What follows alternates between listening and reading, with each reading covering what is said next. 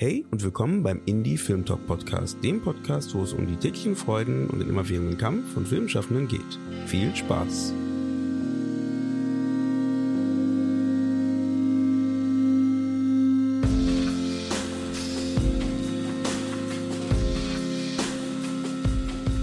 Dass ihr wieder eingeschaltet habt beim Indie Film Talk Podcast und zu diesem zweiten Teil der Diversitätsfolge. Ich hoffe, ihr fandet den ersten Teil der Diversitätsfolge gut und ihr konntet euch hier bereits einige interessante Punkte mitnehmen und seid auf die weiteren Gespräche gespannt, die wir in dieser Folge haben werden. Falls ihr die erste Folge noch nicht gehört habt, würde ich auf jeden Fall empfehlen, dies zuerst zu tun und im Nachhinein hier weiter zuzuhören, um nichts zu verpassen. In dem zweiten Teil der Diversitätsfolge reden wir mit der Produzentin Nathalie Kudjabor über die Aufgabe von Produzenten und Produzentinnen bei der Diversitätsthematik, reden mit Schauspieler Jerry Quateng über das Problem mit dem Typecasting in Deutschland und wie man dieses verändern könnte.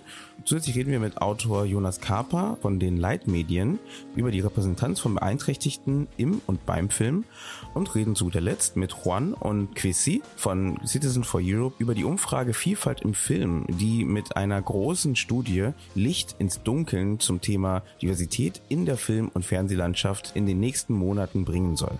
Hier möchte ich noch einmal kurz einen Hinweis aussprechen und noch einmal alle Zuhörer dazu ermuntern, egal welcher Hautfarbe, Geschlecht, euch die Umfrage anzusehen. Denn unsere Gespräche sind auf jeden Fall wichtig, um Lösungsansätze zu erörtern, aber auch Zahlen und konkrete Fakten sind wichtig, um Politik und Institutionen dazu zu bewegen, über das Thema nachzudenken. Also schaut euch diese Studie gerne einmal an und lasst uns wissen, wie wir in Zukunft Filme produzieren und sehen wollen. Den Link zu der Umfrage findet ihr in den Shownotes zu dieser Folge. So, also wie ihr merkt, ist auch diese Folge wieder pickepacke voll mit tollen und interessanten Gästen und Gesprächen.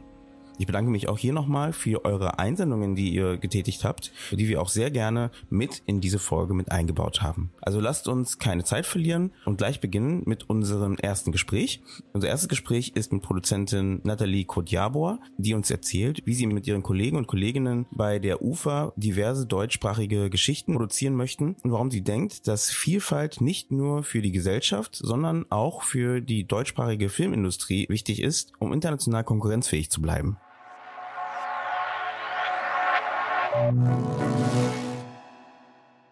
Ja, ich ähm, finde es ganz interessant, weil als ich jetzt vor einem Jahr zur UFA gegangen bin, da hat mich das Thema auch äh, sehr umtrieben. Wie kann man noch diverser erzählen? Was können wir überhaupt machen und was liegt vielleicht auch in meinem hm, ich sag mal, Möglichkeiten, ne? was kann ich selbst verändern? Und äh, da fand ich es irgendwie ganz interessant, weil ich kenne Tyron schon relativ lange, Tyron Ricketts, und wir haben uns schon seit, ich glaube, 20 Jahren unterhalten uns darüber, wie kann man Dinge vielleicht verändern. Und wir hatten beide so das Gefühl, the time is now.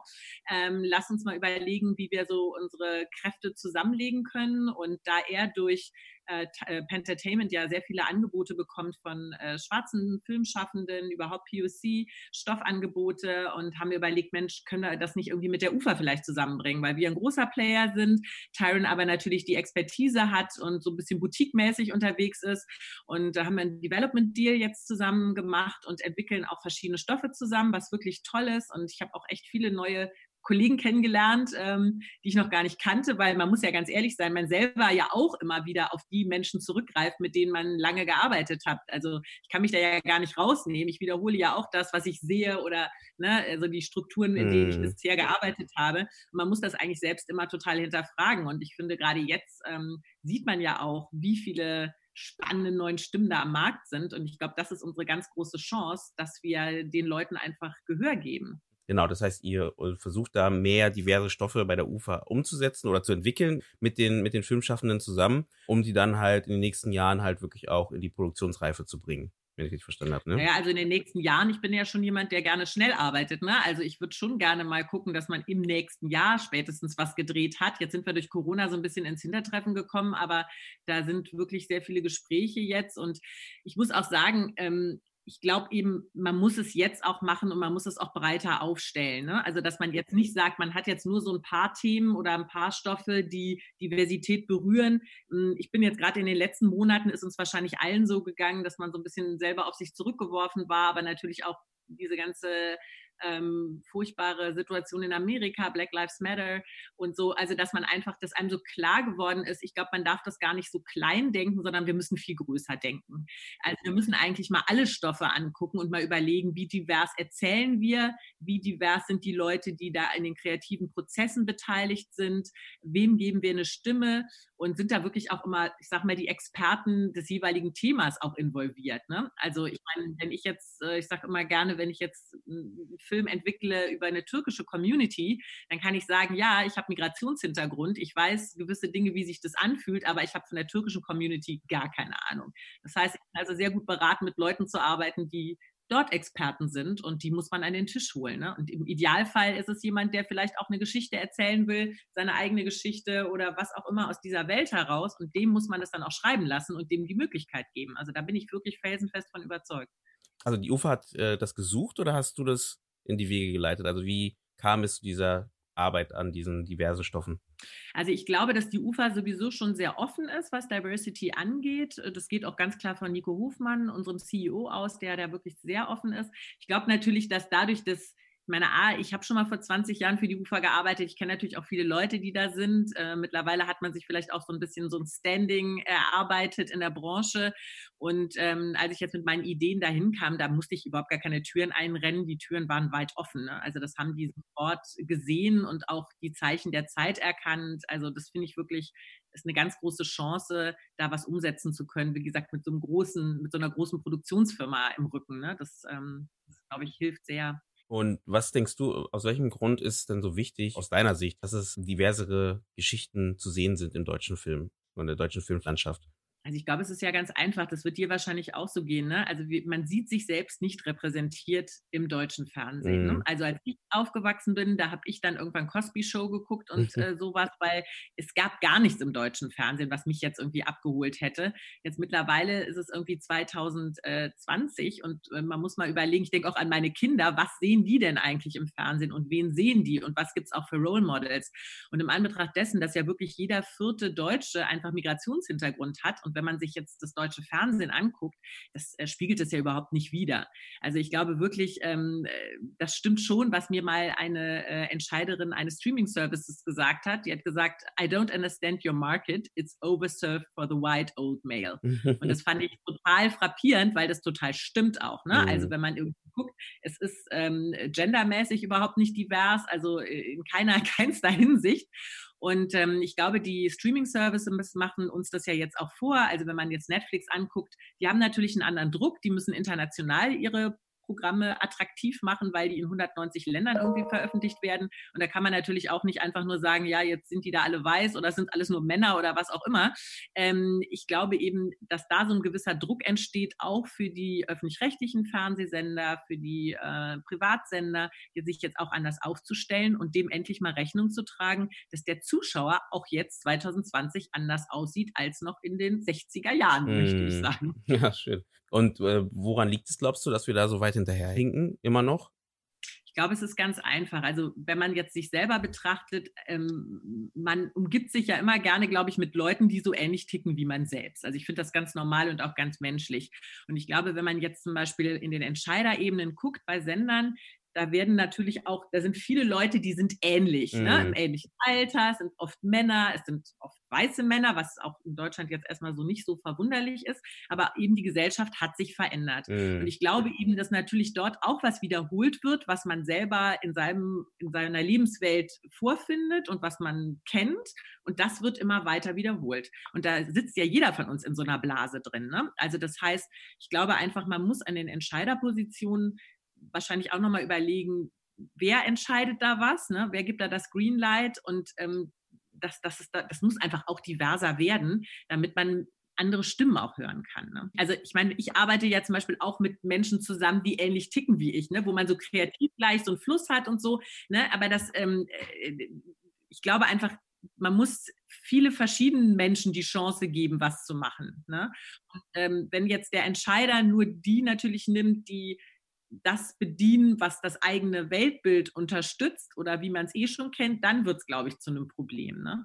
Und da die Gesellschaft sich so verändert hat, und ich, mein Beispiel ist auch oft, weißt du, wenn man sich jetzt zum Beispiel non-fiktionale Programme anguckt, da ist es ja viel diverser. Da heiern die die Leute direkt von der Straße bei irgendwie, guck dir äh, die SDS an oder sing meinen Song oder was auch immer es da gibt. Ne? Also da sehen die Leute ja auch ganz anders aus und das, da ist es auch kein Problem. Also ich glaube, in unserem Fiction-Bereich haben wir dieses Gatekeeping ist noch sehr viel strikter momentan noch. Deswegen sehen die Programme auch anders aus. Und wie siehst du da die Aufgabe des Produzenten oder, des, oder der Produzentin äh, in der ganzen Geschichte? Also was kann man als Produzent oder Produzentin besser machen, um halt diversere Projekte umzusetzen? Du, auch da, man muss sich erstmal in die eigene Nase fassen. Ich habe ja auch sehr lange auf das Gewohnte zurückgegriffen oder mit dem ich aufgewachsen bin, ne, mhm. ne, weil ich es nicht anders kannte. Und irgendwann, also gerade weil man natürlich auch andere Formate jetzt geguckt hat, internationale Sachen, ich meine, warum machen die das eigentlich gar nicht? Mir gefällt es doch total gut. Warum, wo sind denn die Menschen? Und es gibt die Leute. Man muss sich natürlich selber auch anstrengen. Man muss vielleicht auch Risiken eingehen, weil dann jemand, der jetzt neu auf dem Markt ist, natürlich vielleicht nicht so einen Track Record hat. Auf der anderen Seite, wenn man jetzt selber ein bisschen erfahrener ist, kann man ja auch den anderen unterstützen. Oder man macht zum Beispiel Teams, das gucken wir jetzt auch gerade so, dass man vielleicht, habe ich eine tolle Autorin mit einer super Idee, die hat aber noch nicht so viel Erfahrung, mit wem kann ich die vielleicht zusammenbringen, ne? also dass das irgendwie, ähm, dass beide auch davon profitieren. Ich glaube, da gibt es ganz viele Möglichkeiten. Man muss halt manchmal den Extraschritt gehen. Ne? Also ich glaube, ähm, es ist nicht bequem, und ähm, man muss ein bisschen mutig sein und man muss sich vielleicht äh, da manchmal etwas selber aus seinem Dornröschenschlaf wachküssen und äh, ein bisschen was wagen. Was denkst du denn, was man halt systemisch tun kann, um an dem Thema Diversität zu arbeiten? Man hört ja oft von so systemischen Rassismus, ne? das heißt zum Beispiel, ähm, wie du schon gesagt hast, weniger äh, Redakteure sind halt vielleicht zum Beispiel äh, mit Migrationshintergrund, dementsprechend fehlt natürlich auch da die Expertise zu dem Thema und da, dementsprechend fehlt, fehlt dann auch wieder vielleicht dort eben äh, die Expertise dazu, dass man sagt, ja, hey, ich, äh, wir setzen mal solche Projekte um. Ähm, was kann man denn systemweit machen? Also ich finde es wahnsinnig interessant, das hast du ja sicherlich auch gesehen, dass jetzt diese Filmförderung Hamburg-Schleswig-Holstein diese Diversity-Checkliste auf den Weg gebracht hat. Mhm. Das fand ich super. Ich habe das selber mit großen Augen mir angeguckt und habe das sofort im Haus auch bei uns verteilt und gesagt, boah, guck mal, wie toll. Und alleine, um sich mal bewusst zu machen, was man vielleicht auch nicht macht, ne? weil ich ja sowieso der Meinung bin, ne? kein Special Interest, sondern das muss man eigentlich ins Herz auch eines Unternehmens mhm. tragen. Ähm, dass man das auch lebt, damit das auch in der täglichen Arbeit äh, angenommen wird. Ne? Und ich glaube, mit so einer Liste, da sieht man einfach, was man ähm, so, wie sagt man, unconscious bias mäßig, ne, einfach spontan für Entscheidungen auch immer trifft, ohne sich dessen so bewusst zu sein. Ne? Also wir reden tatsächlich, ähm, ich plaudere ein bisschen aus dem Nähkästchen mal darüber, ähm, wirklich mal für alle Mitarbeiter so ein Antirassismus-Training auch zu machen. Ich will mich da gar nicht ausschließen, weil auch ich habe unconscious bias, logisch, weil ich in diesem System geboren und aufgewachsen bin. Und ich glaube wirklich, wenn man teilweise, wenn man die Perspektive nochmal wechseln kann, wenn man selber aus seinen eigenen Schuhen, den bequemen, weichen, eingelaufenen Schuhen mal raus rauskommt und mal die andere Perspektive einnimmt, ne, dass uns das allen wahnsinnig gut tun würde. Und dass das dann vielleicht auch so eine Normalität bekommt, Dinge nochmal mit, mit einem anderen Blick zu sehen. Ne? Also, dass es nicht ein Zwang ist, dass man sagt, oh Gott, jetzt muss ich hier das und das erfüllen und warum muss ich das denn machen oder so, sondern dass man einfach vielleicht mal sieht, meine Welt sieht so aus, weil ich so, also weil ich jetzt zum Beispiel, keine Ahnung, weiß bin und äh, in Deutschland geboren bin und Mann bin, ne? und dass jetzt zum Beispiel alleine schon eine weiße Frau nicht dieselben Privilegien hat, ne? und so weiter geht es ja dann auch. Und ich glaube, wenn man sich nur das bewusst macht, da geht es ja auch gar nicht um eine Schuldfrage, sondern wie du ja sagtest, es ist ein System, ne, in das wir reingeboren sind. Ich glaube, nur wenn man es sich bewusst macht, aber kann man auch schon anfangen, anders zu denken und, und anders zu handeln und für uns eben als Kreative auch andere Stoffe zu entwickeln.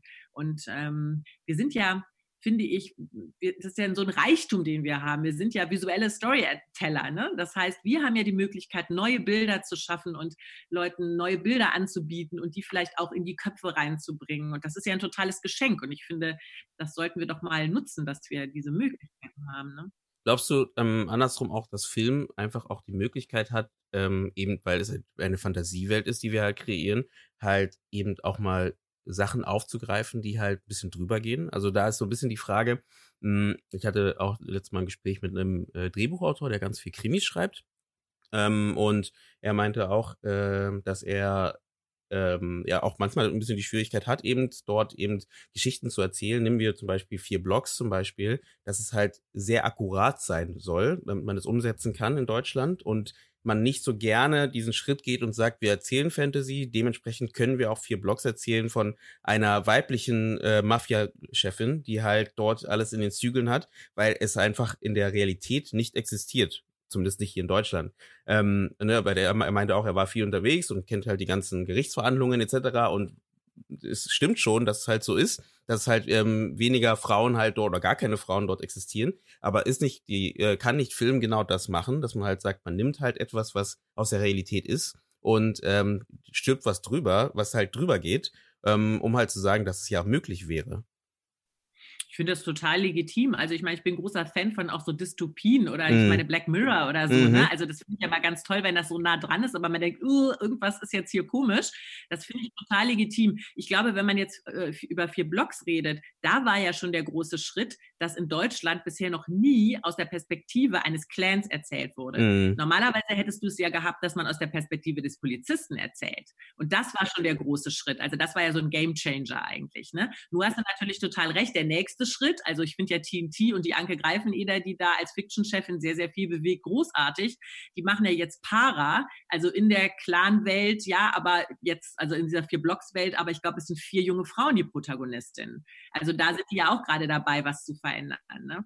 Aber so grundsätzlich muss ich sagen, ich finde man äh, in der Kunst oder jetzt hier in unserem kreativen Bereich, warum soll es nicht erlaubt sein, eine Clan-Chefin zu erzählen? Also finde ich total okay. Gibt ja auch keine Meerjungfrauen, erzählen trotzdem äh, Filme mit Meerjungfrauen, weißt du? Also deswegen, äh, da habe ich gar kein Problem. Ja, genau, ich glaube auch sowas kann ja auch schaff, äh, schafft ja auch irgendwie den Zuschauern oder den den Menschen, die das sehen, die, sich selber in den Kopf setzen, okay, dann könnte man auch was in diese Richtung machen oder selber mal aufstehen oder in eine andere Richtung denken, ne? Auch wenn das vielleicht jetzt noch nicht das ist, was man in der äh, direkten Gesellschaft wirklich nach äh, belegen kann, dass es so ist und dass man halt da einfach diese Offenheit, glaube ich, auch ähm, an den Tag legt. Nee, da hast du total recht, weil ich glaube eben auch, weißt du, was wir eben sagten, ne, so Representation on Screen, positive Role Models auch.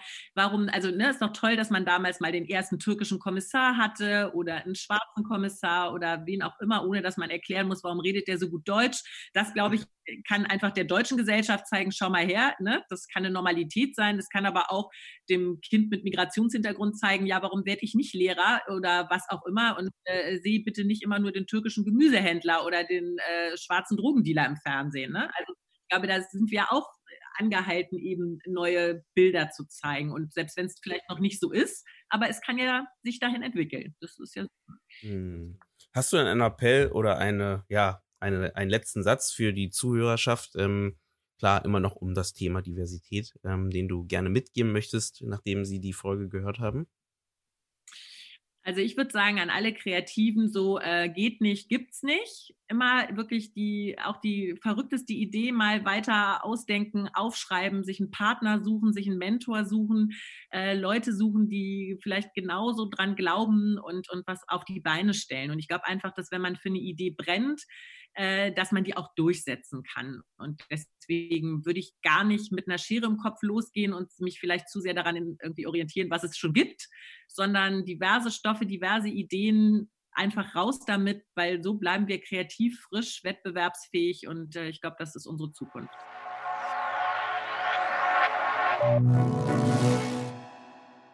Neben der Wichtigkeit für uns, uns selbst immer zu hinterfragen und Entscheidungen bezüglich des Diversitätsgedankens zu reflektieren, sind Ansätze, wie gerade von Natalie erwähnt, zum Beispiel von der Filmförderung Hamburg-Schleswig-Holstein und ihrer aufgerufenen Diversity-Checkliste wichtige Zeichen und Weichensteller für zukünftige diverse Filmprojekte. Vielleicht ist hier nun der Schritt weiterzugehen und zu überlegen, ob so etwas nicht für alle Filme und alle Regionen gelten sollte. Über die Wirkung von solchen Förderstandards spreche ich auch im nächsten Gespräch mit dem Schauspieler Jerry Quateng. Wir reden über die Möglichkeit, mit Förderstandards eine Veränderung in der Filmszene in Bezug auf die Diversität zu bewirken und werfen einen Blick auf das Thema Typecasting in Deutschland und der Missinterpretation von dem Begriff Type oder Typ in Verbindung mit der ethnischen Herkunft oder der Hautfarbe der Schauspieler und Schauspielerinnen.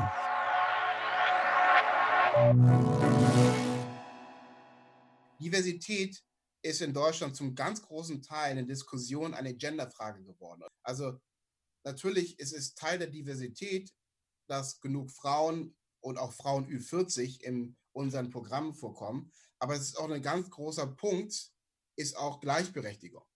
Ja, mhm. da ist eine Diskrepanz. Wenn du, man kann ganz klar sehen im deutschen Fernsehen, äh, äh, es sind viel weniger Frauen und äh, vor wie hinter der Kamera. Und da ist eine Diskrepanz, das hat auch was mit Gleichberechtigung zu tun. Mhm. Aber Diversität für mich bedeutet halt nicht nur Genderfrage oder haben wir genug Schwarze oder haben wir genug Asiaten oder haben wir genug Transgender People dabei aus der LGBT-Community, sondern es hat was mit Erzählperspektive zu tun. So, was ich zum Beispiel jetzt ganz spannend fand, in Amerika zu sehen, seit, äh, seit der ähm, Oscar So White-Debatte, hm. ja, haben die Amerikaner was gemacht, was ich, was ich toll finde bei den Amerikanern. Die setzen sich Sachen auf die Agenda. Die, denen wurde gesagt in der Branche, you're so white. Da haben die sich angeguckt und gesagt, scheiße, stimmt. Let's put it on the agenda. Mhm. Wir verbessern das. Und was wir gemacht haben, sie haben, man muss es sich vorstellen, wie so ein Diversitätstopf, aus dem sie kreativ schöpfen. So, die Amerikaner sind jetzt auch nicht bekannt dafür, dass sie jetzt irgendwie keine Rassismusprobleme haben, ja, sondern es geht darum, dass die sich in der Filmbranche sagen, wir greifen mal in unsere Topf rein und verschreiben mal unsere andere Perspektive unserer Identität. Mhm. Damit will ich Folgendes sagen. Es ist halt eine, eine Großzahl von Filmen gegeben seit dem Oscar So White, die mit großem Budget finanziert wurden, die es sonst nicht oder nicht so gegeben hätte. Mhm. Und ich habe das Gefühl, wenn wir jetzt so mit, äh, mit anderen Erzählperspektiven kommen von POC-Leuten aus Deutschland, dass dann das aufkommt, so, aber jetzt wollt ihr auch noch erzählen und jetzt auch noch. Und ähm, und es wird auch teilweise gemacht, auf jeden Fall, ja. Und ich auch, merke auch, dass in der deutschen Branche auch der Wunsch da ist, in diese Richtung zu arbeiten. Aber irgendwie ist da eine Blockade, die ich mir nicht erklären kann, des Wies. Also wie machen wir das? Wie setzen wir es um? Wie gestalten wir das? Wobei es eigentlich sehr simpel ist, das zu machen, in meinen Augen. Also ich merke, das ist kein Unwille, sondern irgendwie so eine Blockade über das, wie kann man das machen. Und was wir Deutschen jetzt gerade machen, ist so eine eine Checkliste. Ja? Wir haben ein Format, dann haben wir dann eine nicht weiße Person besetzt, Checkliste erfüllt, Diversität erfüllt. Dann haben wir noch drei Frauen mit drin, Checkliste, ja. Und das und Diversität sollte keine Checkliste sein in meinen Augen. Diversität sollte eine Möglichkeit sein, eine Brücke in unsere eigene Kreativität zu bauen. Und ich glaube, dann bilden wir langsam eine echte Diversität ab, und eine echte Realität der Gesellschaft, wie wir sie vorfinden. Wie wir sie tatsächlich auch in Deutschland jetzt gerade vorfinden. Mhm. Sehr gut. Ich meine, ich finde es sehr wichtig, was du meinst mit Diversität ist keine Checkliste. Ähm, das ist äh, ein sehr wichtiger Punkt, finde ich, ähm, weil das ist so, was ich auch gerade merke, dass das halt sehr stark ähm, ja, vorangetrieben. Ne? Also, ja, wir müssen halt irgendwie, wir müssen noch einen Schwarzen besetzen, wir müssen noch irgendwie gucken, dass mindestens eine diverse Rolle irgendwie drin ist. Und so soll das ja eben nicht sein. Das soll ja eben, wie du sagst. Das ist ne? sogar noch schlimmer, finde ich. Es wird dann oft so, ge äh, äh du hast dann Situationen, wo dann die, ich, ich weiß nicht, ob es stimmt, aber mir wird immer gesagt, mir wird immer gesagt so, ja, die Redaktion wünscht sich noch eine, eine, eine Figur mit Migrationshintergrund. Ich finde das Wort furchtbar, Ich hasse das. Aber es wird ja, es, das finde ich, das, das ist schon der erste Fehler in meinem Kopf, der erste gedankliche Fehler. Ja, weil sie dann nicht, dann kommt, okay, dann gucken wir mal. Nehmen wir einen Türken, dann casten sie 20 Türken, nee, wir nehmen doch keinen Türken. Nehmen wir einen Asiaten, casten die 20 Asiaten, dann so, oh nee, passt auch nicht. Nehmen wir einen Schwarzen, casten 20 Schwarze, nee, irgendwie gefällt uns das alle nicht, nehmen wir doch wieder einen Weißen. So. Dann denkst wieder so, ihr solltet gar nicht anfangen zu sagen, wir hätten gern noch gerne einen Migrationshintergrund dabei, sondern wir haben, da hat eine, ein Autor sich eine Geschichte ausgedacht. Und diese Geschichte hat Figuren und Menschen, die aufeinandertreffen. Und das sollte keine Rolle spielen. Ja, wir haben ja ein Typcasting in Deutschland, ja, Typecasting, ganz klar. Wenn die Autoren geschrieben haben, das ist ein sportlicher Typ, dann sollten die, im, sollten die Verantwortlichen aus allen Gewerken nicht anfangen zu denken, okay, ähm, das kann jetzt kein Schwarzer sein oder kein Asiat oder kein Inder oder äh, es muss ein Weißer sein, weil das steht ja sportlich. Ja? Weil Hautfarbe ist kein Typ. Mhm. Ja, klein und dick ist ein Typ. Klein, dick und lustig ist ein Typ. Sportlich, athletisch ist ein Typ. Ja, und ich möchte an einem Casting sitzen, wenn das heißt, eine sportliche Rolle, die Figur Hans, Alter 35 bis 45, keine Ahnung, ja, da möchte ich ein Casting leben, dass du im Castingraum Leute sitzen hast, die weiß, asiatisch, schwarz etc. sind und dann dem Typ entsprechen, nämlich sportlich. Ja? Oder das ist halt der, der dickliche kleine Freund, weil wir das uns so, so kategorisiert haben. Dann sollten auch da die Leute sitzen aus allen Ethnien. Ja? Mhm. Oder soll nicht, und nicht erst, dass man Schwarze oder Asiaten erst zum Casting einlädt, wenn man sagt, okay, wir haben das auch so ein Drehbuch geschrieben. Ja? Und das siehst du auch bei Castings im Ausland.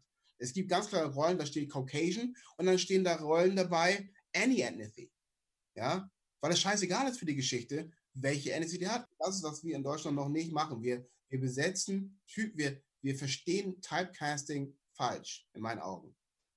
Hautfarbe ist kein Typ. Was würdest du denn jetzt jungen Schauspielern oder, oder Castern auf die andere Seite mitgeben wollen? Oder was denkst du, was muss sich da ändern? Ich merke ja in Deutschland, dass der Wille da ist, was zu verändern. Und ich habe vorhin gesagt, das Problem ist das Wie. Und ich glaube, es liegt daran, dass wir um nur, also ich glaube, wir kämen schneller voran oder besser voran, wenn man den Willen, den man hat, auch tatsächlich umsetzt in Chancen für Leute, die Geschichten zu erzählen, die die, die, die Weißen nicht erzählen können mhm. oder nicht so erzählen. Was brauchst du dafür? Du brauchst mehr POC-Autoren, POC-Regisseuren, POC-Producer, äh, Produzenten und die äh, Förderungen müssen auch in diese Richtung schauen, ja, dass sie bei der Verteilung ihrer Fördergelder ein gutes Potpourri daraus haben, wer denn auch hinter der Kamera ist. Ja, das ist sehr, sehr wichtig glaube ich, weil damit kommt automatisch schon eine andere Geschichte zu tragen. Ich, ich kann nicht sagen, was müssen Cast oder Schauspieler mhm. machen, weil im Endeffekt, ich habe keine Ahnung, wie Cast da die Dinge, Problematik sehen. Ich, ich erinnere mich daran, ich glaube gar nicht, dass Caster das woanders sehen tatsächlich. Ich, äh, die Caster haben ja vor, ich glaube, vor zwei Jahren mal einen Brief an die Branche rausgegeben, in dem sie sich auch sehr klar dazu geäußert haben und gesagt haben, warum muss es denn immer so sein und nicht anders? Ich mhm. glaube, die Caster stehen leider Gottes auch mit dem Rücken zur Wand, ja, weil ähm, im Endeffekt machen sie die Vorschläge. Die muss aber der, die entscheidende Partei annehmen oder nicht. So als, als Caster kannst du auch nur im gewissen Rande für etwas kämpfen. Irgendwann musst du sagen, weil du die Entscheidung nicht treffen kannst als Caster, musst du sagen, okay, ist halt so. Ja. So, ähm, das heißt, du, der Caster muss mit seinem Vorschlag schon auf offene Ohren treffen. So, jetzt ist natürlich auch eine menschliche Sache. Ich weiß nicht, ich gehe davon aus, dass jeder Caster auch genauso arbeitet und genauso guckt, nach seinem größten Talent guckt, etc., unabhängig von Hautfarbe. Ich weiß es aber nicht, ich bin kein Caster. Aber ich gehe davon aus. So, als Schauspieler ganz klar hast du noch weniger Möglichkeiten, weil du wirst besetzt. Ich bin kein Filmemacher, ich bin kein Regisseur, ich bin kein, also ich bin jetzt angehender Produzent, aber ähm, wenn du nicht in dieser entscheidenden Position bist, und das bist du nicht als Schauspieler, weil du besetzt wirst, ähm, kannst du nur lernen, deinen Job so gut zu machen, wie du kannst. Ja? Du kannst versuchen, so präsent zu sein, wie du kannst. Du kannst auf dich aufmerksam zu machen. Du bist Teil der Gesellschaft und musst auch erzählt werden, aber du bist ja nicht der, der die Geschichten schreibt. Es sei denn, du schreibst Geschichten selber. Deswegen muss der Appell gar nicht an diese beiden Gewerke gehen, weder Casting noch Schauspieler. Es muss an die Gewerke gegen Produktion, Redaktion, Regie. Ja, da muss der Appell hingehen und sagen, Leute, wir müssen dort, und, und, und da muss der Anreiz auch kommen, dass die Leute, die die Regie machen, ja, dass nicht nur die Perspektive des Erzählens verändert wird, sondern auch wer es darf. Ich glaube, dass der Appell muss auch tatsächlich in Richtung Finanzierbarkeit gehen, also Richtung Förderer. Weil, let's face it, ähm, wir finanzieren Filme über Sendeetats oder über Förderung. In jedem Fall sind wir deutsche Staatsbürger, wir zahlen munter ein in die Kasse und sind nicht repräsentiert und sehen auch keine Filme mit auch mit unseren Steuergeldern, die gemacht werden, in denen wir irgendwie in einer Form so stattfinden, wie ich mich in der Realität auch empfinde.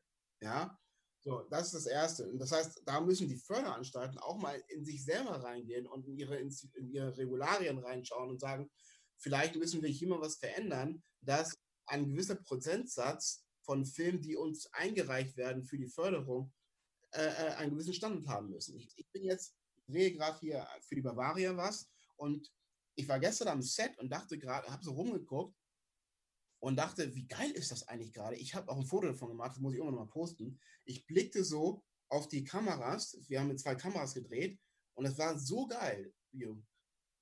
Zwei Kamerafrauen mit ihren Fokuspullerinnen, ja, und also wirklich reine technische Teams, zwei Teams, komplett aus Frauen. Ich dachte, wie geil ist das? Das ist mir im ersten Moment gar nicht aufgefallen. Ja, aber seit drei, Tage, drei Tagen drehe ich mit denen, das fällt mir eben null auf. Und dann gucke ich rüber und dann ist es so, Hö?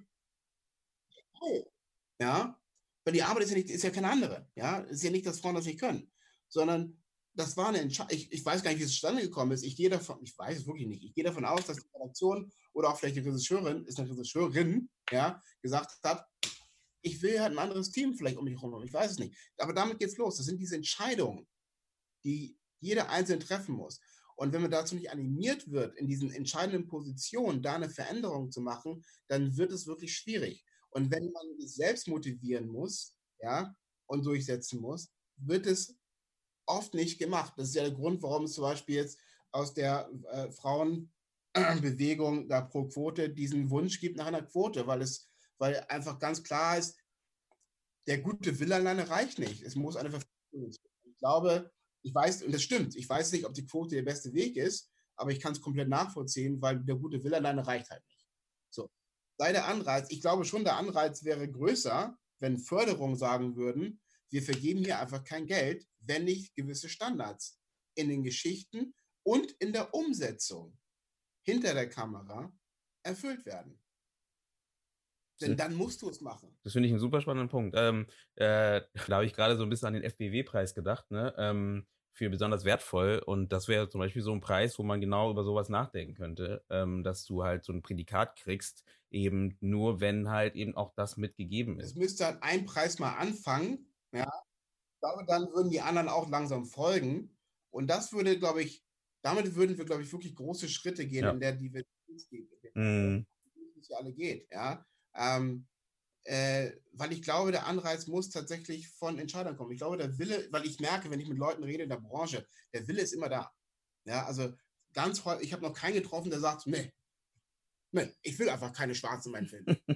ja, will ich nicht. So, mm. Sehe nicht ein. Ne? Das habe ich noch nie, hab ich noch nie gehabt. So, ne? Oder ich will keine Frauen am Set. Das habe ich noch nie gehabt. Mm. So, unter Männern. Ja, so. Bis wir nicht in Deutschland da ankommen, dass wir im Casting, als Schauspieler jetzt, ja, im Casting-Prozess dort sind, dass für jede Figur quasi verschiedene Menschen da sitzen, sind wir in meinen Augen, was Diversität angeht, in der Umsetzung in der deutschen Filmbranche noch kein echten Stück weitergekommen. Noch kein echt. Wir machen kleine Schritte, wir sehen mehr Leute, dass mehr Leute besetzt werden, das muss man ganz klar sagen. Ich sehe mehr Geschichten, ich sehe mehr ähm, Formate, wo äh, Asian German, African German, ähm, ähm, also POC besetzt sind. Ja, ich sehe auch mehr, meines Erachtens auch mehr Frauenrollen und mehr Frauenpositionen. Ähm, aber ich sehe noch keinen, ich sehe noch keinen Meilenstein, sagen wir mal so. Hm. Du stehst ja auch für mehr Diversität, du machst diese Arbeitsgruppe für mehr Diversität bei der, beim BFFS. Was hat sich hat es damit auf sich und was willst du damit machen? Oder was ist dein Ziel damit? Ähm, also ich finde das, äh, ich weiß gar nicht, wie es zustande gekommen ist. Ich wurde ich habe immer mal wieder vor Jahren gesagt, dass der BFFS nicht genug Aufmerksamkeit schafft für Diversität. So. Und dann kam, ich glaube, vom halben Jahr der Vorstand Antoine Monet auf mich zu und meinte, pass auf, das stimmt und wir möchten jetzt gerne was machen. Ich, ich möchte was machen, hat er gesagt. Ich möchte gerne im Bereich der Diversität aktiver werden und hat mich gefragt, ob ich da jetzt mitmache. Und da kann ich ja natürlich nicht Nein sagen. Ich kann nicht einmal sagen, die BFS macht nicht genug. Und dann, wenn der BFS mich dann fragt. Äh, nee, ich habe keine Zeit. machen wir überhaupt nichts. So. ähm, äh, es, es, ist auch nicht so, dass, man jetzt, dass ich jetzt da besonders super viel Zeit für habe, aber ich finde es unglaublich wichtig. Und wenn mir eine Hand gereicht wird, dann nehme ich die auch. Ähm, warum? Weil natürlich das ganz kurz erklären, im ersten Gespräch, das ich damals hatte, vor Jahren mit dem BFS, hat mir der BFS gesagt, was auch stimmt, ja, die haben mir damals schon recht gegeben und gesagt, das ist richtig, weil wir haben zu wenig schwarze oder POC-Mitglieder im äh, also BFS, der Schauspielervereinigung, wir haben zu wenig Schauspieler, die POC sind im BFS. Und damit werden, kommen diese Themen, die wir wichtig finden, nicht auf die Agenda, weil da keiner ist, der diese, der diese Themen pusht. Ja, und das muss man einfach auch mal akzeptieren. Das, da kann man darüber meckern von mir aus, aber man muss einfach mal akzeptieren, dass natürlich die Priorität, das genau wie, darüber geht unser beider Gespräch nebenbei gerade, so kann man es runterbrechen. Die Priorität eines Menschen liegt natürlich auf dem, was ihm erstmal selber wichtig ist. Deswegen hast du eine, eine, eine, einen, einen Verein wie Pro Quote. Ja, weil die Frauen sich sagen, die haben die Nase voll davon, dass da eine Diskrepanz ist. Die wollen mehr Regie machen, die wollen mehr Schauspielerinnen sehen, die wollen mehr Produktion sehen, die wollen mehr Autoren sehen und das, das muss umgesetzt werden. Da ist ihre Priorität. Ja, die Argumente sind total, in meinen Augen, total ähnlich wie für POC-Leute. Ja, es geht um Sichtbarkeit, es geht um Repräsentanz, es geht um Wichtigkeit.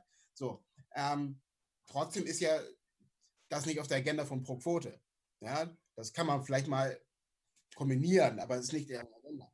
So, und dasselbe ist, damals habe ich erkannt, ja, das stimmt. Im BFS, das sind hauptsächlich weiße Schauspieler. Denen geht es um die Schauspieler, um die Branche, um die, um die Bedingungen, die Drehbedingungen. Ähm, und dazu gehört auch natürlich, dass POCs besetzt werden. Aber das machen die ja nicht selber. Die besetzen ja niemanden. Die können halt nur Dinge ansprechen. Aber natürlich ist das nicht auf deren Agenda ganz oben, wenn es da keiner hinpusht. So. Und als dann Antoine auf mich zukam und sagte, pass auf, ich setze mir das aber jetzt als Agenda, ja, konnte ich ja nicht sagen, super, sag mal, wie es läuft, ja, ähm, sondern es war klar für mich, dass ich sage, super, ich bin dabei. Ähm, wir haben uns jetzt zur Agenda gesagt, wir, wir treffen uns regelmäßig, wir setzen Dinge um und wenn es nur kleine Schritte sind, Hauptsache es passiert was und es geht um Aufmerksamkeit, es geht um Sichtbarkeit. Weil mehr kann der BFS erstmal, glaube ich, aus meiner persönlichen Sicht gar nicht machen. Ähm, vielleicht kann er mehr machen, ich weiß es gar nicht. Ähm, äh, das heißt, ihr versucht mehr Aufmerksamkeit für ähm, POCs ähm, zu schaffen oder mehr für Diversität? Wo, in welche Richtung geht es? Für Diversität im Allgemeinen. Mhm. Ähm, weil ich, ich finde es unglaublich wichtig. Natürlich, ich bin auch ganz ehrlich, ja, meine, meine Priorität liegt natürlich auf Black POC. Ja, ähm, ähm, aber, nee, nicht aber, und, muss ich sagen, bin ich trotzdem der Meinung, dass wir die Diskussion über Diversität breiter gestalten müssen. Ja, wenn wir immer nur die, die Diskussion über Diversität von unserer persönlichen Priorität und Perspektive führen, brauchen wir ein zu großes offenes Ohr auf der anderen Seite, damit auch was passiert. Sondern ich glaube, wir müssen tatsächlich uns verknüpfen. Ich arbeite sehr daran, auch außerhalb des BFS versuche ich Aktionen, wenn ich es irgendwie hinkriege, zu starten und äh, mich an Sachen zu beteiligen und sorge, versuche immer dafür zu sorgen, dass das ein ausgewogener Tisch ist von Leuten, ähm, die da mitarbeiten. Und wenn ich der Meinung bin, hey, da fehlt aber noch die Gruppe und die Gruppe und die Gruppe, wieso sitzt die nicht hier am Tisch? Dann, das finde ich wichtig, ja. Ähm, das finde ich, im generell finde ich das wichtig. Also auch wenn man sich im Filmbereich mal guckt. Ich finde es unglaublich wichtig, dass die Leute die Verantwortung übernehmen wollen, ja, und sie wirklich tragen wollen, sich erstmal sagen, mit wem müssen wir denn hier reden und wem müssen wir einen Tisch holen? Wer fehlt hier?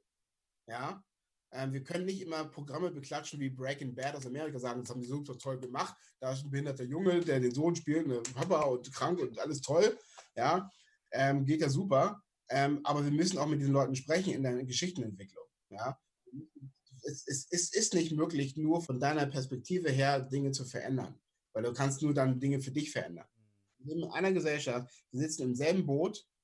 Ähm, es, es, ändert nichts daran, wenn ich sage, geil, jetzt haben wir jetzt den Fokus auf schwarze Leute oder jetzt haben wir den Fokus auf Frauen.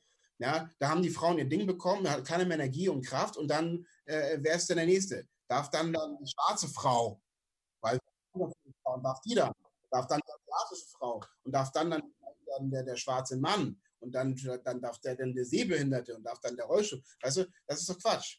Ja, Diversität ist in meinen Augen eine Brücke in unsere eigene Kreativität, aus der wir es vollen Zügen schöpfen sollen. Ja, das macht Geschichtenreichtum und dann werden Sachen auch, viel, auch vielschichtig. Und wenn wir das aber nur als, nochmal, als Checkliste betrachten, wird die Geschichte nicht viel, vielschichtiger. Also ich finde es immer sehr anstrengend, wenn ich mit Regisseuren oder Produzenten oder, oder Redakteuren spreche und die sagen, wir sind doch total divers. Wir haben doch irgendwie eine Asiaten und dann siehst du, guckst du das Programm und dann, dann siehst du den einmal durchs Bild hopsen und denkst du so, ja, das ist es doch nicht. Ja? Eine Figur, die was zu erzählen hat, setz es dir auf die Agenda, sag dir, nein, mir ist das wichtig. Ich will, dass die Figur was zu erzählen hat. Ich will, dass die Figur mitgenommen wird. Dann kommt bei mir im Zuschauer auch an, und zwar nicht, ach, das ist ja, das ist ein Schwarzer, der Deutsch spricht, oder eine, eine Inderin, die Deutsch spricht. Äh, nee, dann kommt es an, dass eine Figur was passiert. Mhm. Und das hm. ist die Art und Weise, wie wir in der Filmbranche über diese Hemmblockade, die, glaube ich, da ist bei einigen Leuten, hinwegkommen, indem wir wegkommen von dieser Checkliste, diese, ich habe Diversität erfüllt, wenn ich eine nicht weiße Person im, im Bild zeige, äh, äh, ähm, sondern wenn wir dahin kommen, dass wir versuchen, Perspektiven zu erzählen und vor allem ernst zu nehmen.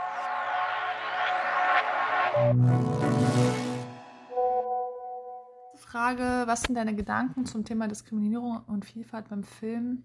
Ich denke, dass wir bei dem Thema noch wirklich im Mittelalter stecken und selbst wir, die sich mit dem Thema beruflich befassen, ähm, nicht wissen, wie sehr wir davon noch beeinflusst sind, von dieser ja, also nicht vorhandenen Diversität im deutschen Film und Fernsehen. Damit sind wir quasi groß geworden und ich glaube, das hat uns sehr, sehr geprägt. Und selbst der Nachwuchs wird zwar darauf sensibilisiert, doch dann später ändert sich, glaube ich, nichts. Also wenn, wenn man dann im Berufsleben ist, ändert sich da ähm, noch nicht so viel. Natürlich, ähm, ich glaube, dass bei den Redakteuren und den Sendern, da ist die Angst halt oft noch zu groß oder die Strukturen zu fest. Ähm, es gibt zwar viele Spartensachen oder junge, neue Formate, natürlich auch viel ähm, äh, im Internet an wirklich neuen Formaten, da wo einiges getan wird, wo viel getan wird, aber so das Mainstream und für, sage ich mal, alle Zielgruppen da äh, und das bundesweite Fernsehprogramm, da wird das noch nicht eingeflochten oder übernommen. Das ist doch längst nicht da angekommen, auch wenn sich vielleicht ein bisschen was tut. Ähm, zur zweiten Frage, in welchen Bereichen kann oder sollte mehr getan werden? Da denke ich natürlich, in allen Bereichen sollte mehr getan werden, ähm, vor und hinter der Kamera bis hin in das letzte Glied in der Kette, also auch bei den Konsumenten, beim Publikum beziehungsweise auch beim Verleih, bei der Ankündigung in der Presse. Ähm, da muss viel mehr getan werden und halt das Publikum auch selbst. Ähm, weil es wird immer noch sehr schnell davon gesprochen, vom weiblichen Blick oder Frauenfilm anstatt dass es irgendwie normal ist, dass Frauen Regie machen oder auch Frauen die Geschichtenerzählerinnen sind. Das wird immer noch ja sehr hervorgehoben. Ich meine, es wird immerhin, also es wird immerhin getan, aber wir reden ja hier davon, inwieweit das wirklich nicht mehr was Besonderes sein, sollte, äh, sein soll. Und Diversität und Vielfalt gehört meines Erachtens auch wirklich zum deutschen Bildungsauftrag der Medien dazu steht, glaube ich, im Grundsatz. Und äh, ja, das, das wird noch sehr frei definiert. Und da werden, glaube ich, sehr viel einfach nur Klischees erfüllt oder Quoten im Sinne von, wir haben doch auch einen Menschen mit Behinderung in unserer Serie oder wir haben ja schon so. Und dann gibt es den berühmten, ich sage das jetzt in Anführungsstrichen, Quotenschwarzen oder Quotenmenschen mit Migrationshintergrund. Und dann hat sich das erledigt. Aber es ist, bewegt sich immer noch im sehr klischeebehafteten Raum. Äh, dritte Frage, welche Initiativen ich vorbildhaft finde. Ich halte sehr viel von Neropa und das ist ein, ein wirklich existenzielles Konzept, ähm, was ich nur empfehlen kann und ähm, ja, weiterempfehlen kann, von dem ich ähm, gehört habe oder die Autorin oder die Erfinderin dessen habe ich ähm, kennengelernt und in einem Vortrag darüber gehört und kenne auch einige, die das mittlerweile anwenden als Autoren und Regisseurinnen oder Regisseuren und ähm, halte das für existenziell ähm, für Autoren, Redaktionen, Produktionsfirmen, dass wirklich die Drehbücher nochmal am Ende überprüft werden auf ihre Diversität. Ähm, das heißt nicht, dass man am Ende da immer eine Quote, es muss 50-50 sein oder natürlich kann man da nicht auf Biegen und Brechen irgendwas verändern. man kann im Kleinen ähm, anfangen und sei es, dass Komparsen nicht irgendwie Männer sind, sondern Frauen. Das ist ja auch so, dass wir im, im, im Gesamtbild, es sind einfach immer nur Männer. Ich weiß auch nicht warum, aber es ist halt so. Es ist, wir, sind, wir sind daran gewohnt. Ähm, oder wirklich zu sehen, ähm, unsere, also als Berlin als Beispiel in einer Stadt zu leben, was einfach eine so große Vielfalt existiert und es ist immer noch nicht normal, diese auch im, im Fernsehen abzubilden, ohne Klischee und ähm, auf eine sehr realistische Art und Weise. Und ich glaube, dass dieses Neropa, dieses Prinzip, ähm, dieses Konzept sehr, sehr gut ist. Da wirklich immer noch mal raufzuschauen, zu gucken, muss diese Figur jetzt weiblich sein, muss die männlich sein, kann die nicht auch so sein oder so sein oder ähm, Migrationshintergrund haben oder eine Behinderung haben, was auch immer. Es ist auch nicht gezwungen, aber man, man, man, man, man, man macht, glaube ich, vieles automatisch und man, es ist eine sehr gute Überprüfung. Und damit kann man ähm, am Ende sich nochmal sehr gut kontrollieren und da auch viel für tun. Und zum Beispiel Grey's Anatomy in der Serie, das finde ich ein sehr schönes Beispiel. Ich glaube, die haben das auch jetzt nicht das Konzept, aber im Prinzip sowas angewandt. Da sollte auch die Figur der Christina Young, äh, gespielt von Sandra Oh, eine der zentralen Hauptrollen, die sollte natürlich eine männliche sein. Das ist eine sehr bissige Karriere, besessene Frau ohne Kinder und so weiter und so fort. Und dann wurde sie kurzerhand am Ende zu einer weiblichen Rolle. Sie war plötzlich weiblich, sie war asiatisch, sie ist eine Jüdin. Es ist alles im Film eine asiatische Jüdin. Irgendwie äh, habe ich irgendwie vorher noch nie. Es ist aber völlig egal, es wird nicht thematisiert. Es ist einfach so. Die Serie ist wahnsinnig erfolgreich und ich fand das total spannend. Also ich habe da mal viel drüber gelesen und ähm, genau das. Es wird nicht mehr hinterfragt, sondern es wird einfach akzeptiert und da kann man sonst was reinschreiben an Diversität und ich, da bin ich auch der Meinung, dass die Leute das dann auch wirklich, das ist, da denkt dann auch keiner mehr drüber nach. Aber solange es nicht geändert wird, ist es halt immer eine gleiche Suppe. Und ich glaube, dass diese Figuren auch deshalb noch, auch noch mal spannender werden, wenn man sie nicht in ihrem Klischee-Standard-Umfeld ansiedelt. Zur letzten Frage ist mein Statement. Ähm, allein, dass wir noch äh, immer noch von mehr Vielfalt und Diversität sprechen, ist ein Zeichen, dass es noch nicht normal ist für uns, eine Vielfalt in den Geschichten zu erleben, die wir sehen. Und Vielfalt sollte gleichgesetzt werden für mich mit Normalität. Und erst dann wäre ich zufriedener, wenn wir das Wort Vielfalt und Diversität mit Normalität, wenn es zur Normalität geworden ist, dann, dann dann sind wir ein großes Stück weiter.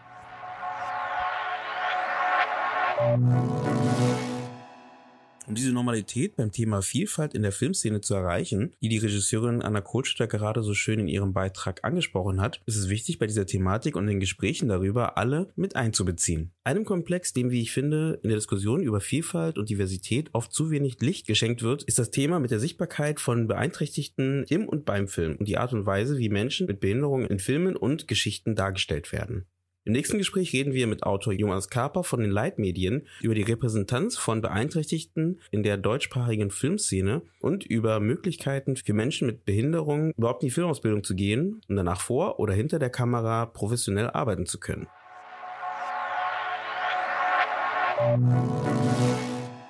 Natürlich ist erstmal, sagt man, okay, wie ist, äh, wie, wie kommt das zusammen, wenn man jetzt über, über Berichterstattung äh, äh, über Menschen mit Behinderung, ähm, ja, das quasi das Steckenpferd ist, äh, wie ist dann der, der Weg zum Film. Aber es ist ja im Endeffekt genauso, ob ich jetzt ein, ob ich jetzt einen Artikel schreibe äh, über einen, einen Menschen, der eine Behinderung hat und äh, quasi dort äh, die Geschichte erzähle oder ob ich jetzt äh, ein, ein Drehbuch schreibe und äh, eine Geschichte erzähle.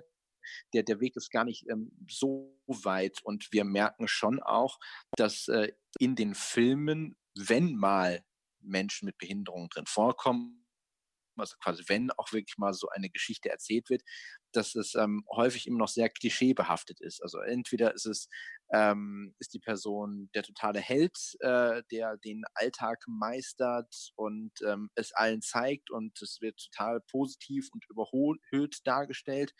Oder aber wir haben eine, eine Person, die ja sehr an, ähm, an ihrer, seiner Behinderung leidet und ähm, ja sehr arm dran ist und ja bemitleidenswert ist und ähm, das sind so die beiden gängigen Klischees, die man sowohl im Journalismus als auch in der Filmbranche findet und ähm, ja so wird leider heutzutage immer noch, ähm, wenn Menschen mit Behinderung im Film auftauchen, äh, so werden sie dargestellt. Hm.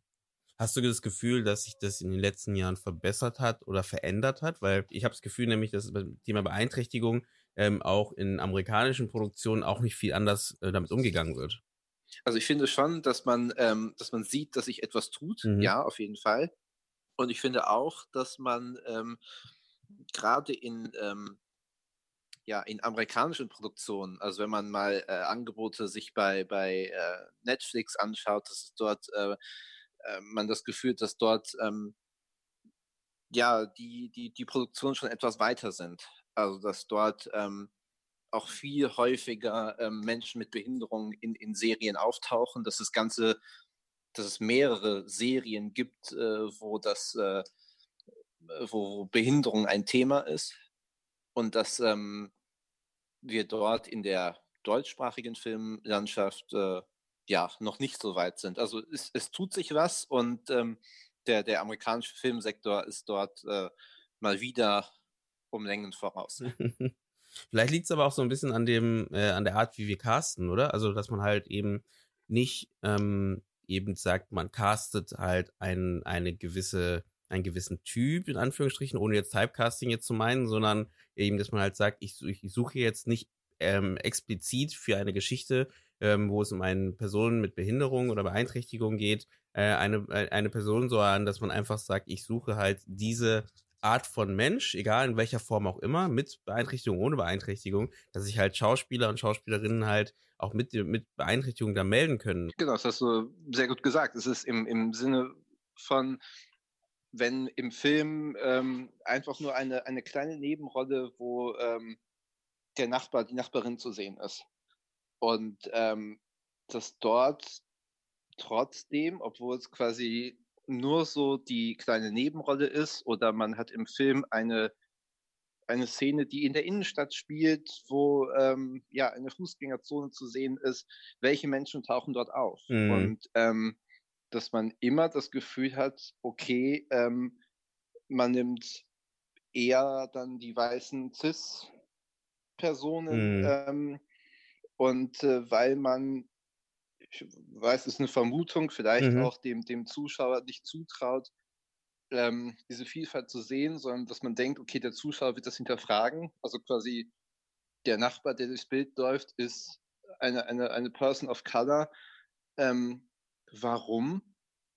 Oder der, der, der, die, die Nachbarin äh, sitzt im Rollstuhl. Warum? Das mhm. ist so, ähm, ja, immer hinterfragt wird und das ähm, man einfach, ähm, dass das, äh, diese, diese vielfältige Gesellschaft ähm, ja einfach abbilden kann und ähm, dass man natürlich diese Merkmale von Hautfarbe, Behinderung, sexuelle Orientierung, Herkunft, dass diese, ähm, diese Merkmale immer nur dann auch besetzt werden, wenn man besonders eine Geschichte daraus machen will mm. und nicht mhm. einfach so. Und was, ähm, ja, wo sind denn Beispiele, wo du sagst, da funktioniert es besser? Also, ähm, wo gibt, gibt es da Initiativen oder Umsetzungen, Umsetzungen, die du gesehen hast? Es kann Filme sein, es können aber auch ähm, Initiativen sein, ähm, wo du sagst, das, das, davon können wir allgemein mal vielleicht lernen, um da etwas daran zu ändern an der ganzen Situation für, für die deutschsprachige Filmszene.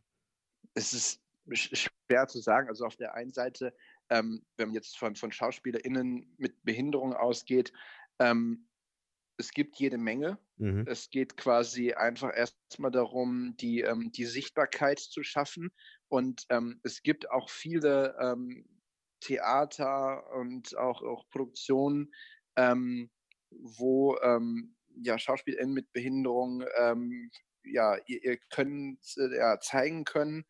Gleichzeitig ist dann häufig aber auch so, dass diese nicht ähm, so angestellt sind ähm, wie ihre nicht behinderten KollegInnen, ähm, sondern dass das dann vielleicht eingebettet ist in, ein, in eine Werkstatt. Also quasi sie, sie haben zwar äh, die Möglichkeit als äh, SchauspielerInnen tätig zu sein, aber bekommen halt trotzdem nur ihren Taschengeldlohn und ähm, ähm, dass es quasi so ist. Und ja, es, es geht erstmal darum, wirklich die, die, die Sichtbarkeit zu schaffen und ähm, auch die Möglichkeit, also gerade bei, bei Menschen mit Behinderung hat man auch immer ähm, ähm, natürlich die äh, wirklich physische Barrieren, also quasi wie zugänglich sind äh, Schauspielschulen, wie äh, werden dort Menschen mit Behinderung aufgenommen, haben sie überhaupt die Chance, professionell diesen Beruf zu erlernen, weil ähm, es ist ja ein, ein, wirklich schwieriges Thema, weil es so, ein, so, ein, äh, so eine Art Kreislauf ist, weil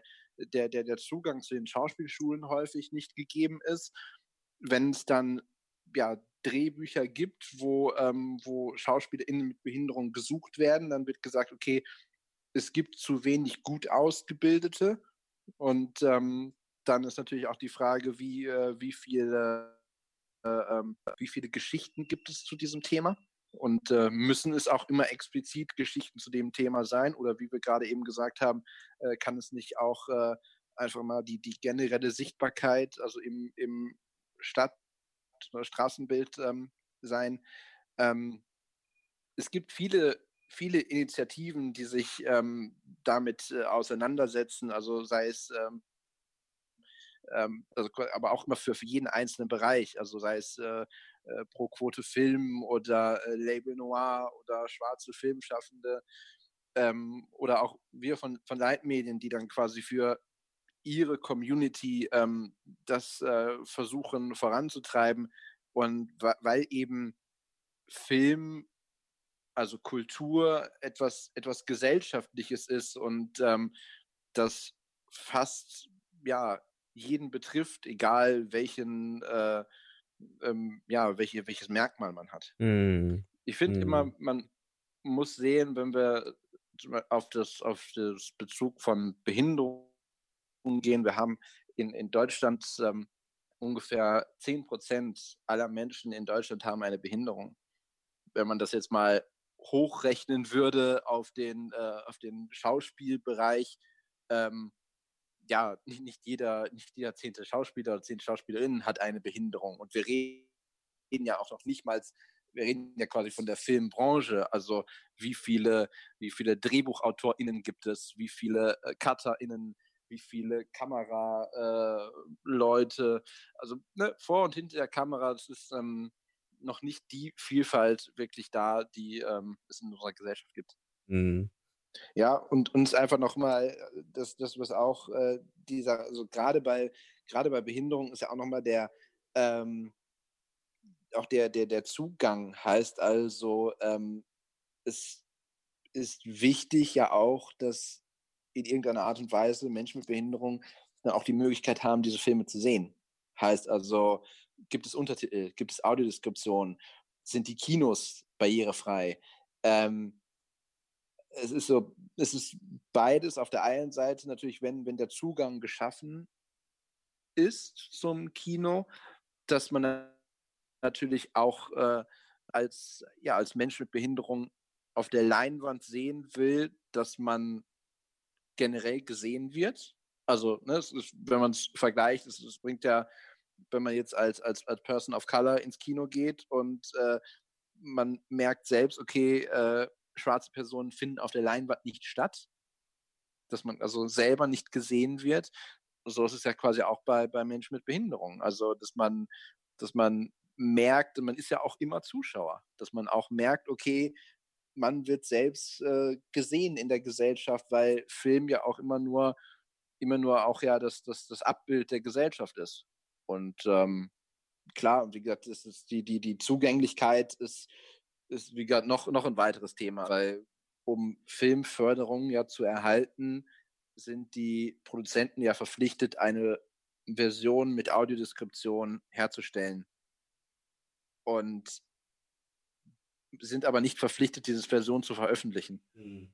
Heißt also in dem, in dem Sinne, sie, sie, sie wollen diese Fördermittel haben, sagen, okay, wir machen eine Version mit Audiodeskription, setzen irgendeinen Studenten hin, der spricht ein paar Sätze, also schreibende Sätze hin und deshalb in dem Sinne ist es dann auch von der Qualität her mies, aber sie stellen es halt nicht hochprofessionell her, weil sie sagen, okay, wir sind nicht gezwungen, es zu veröffentlichen.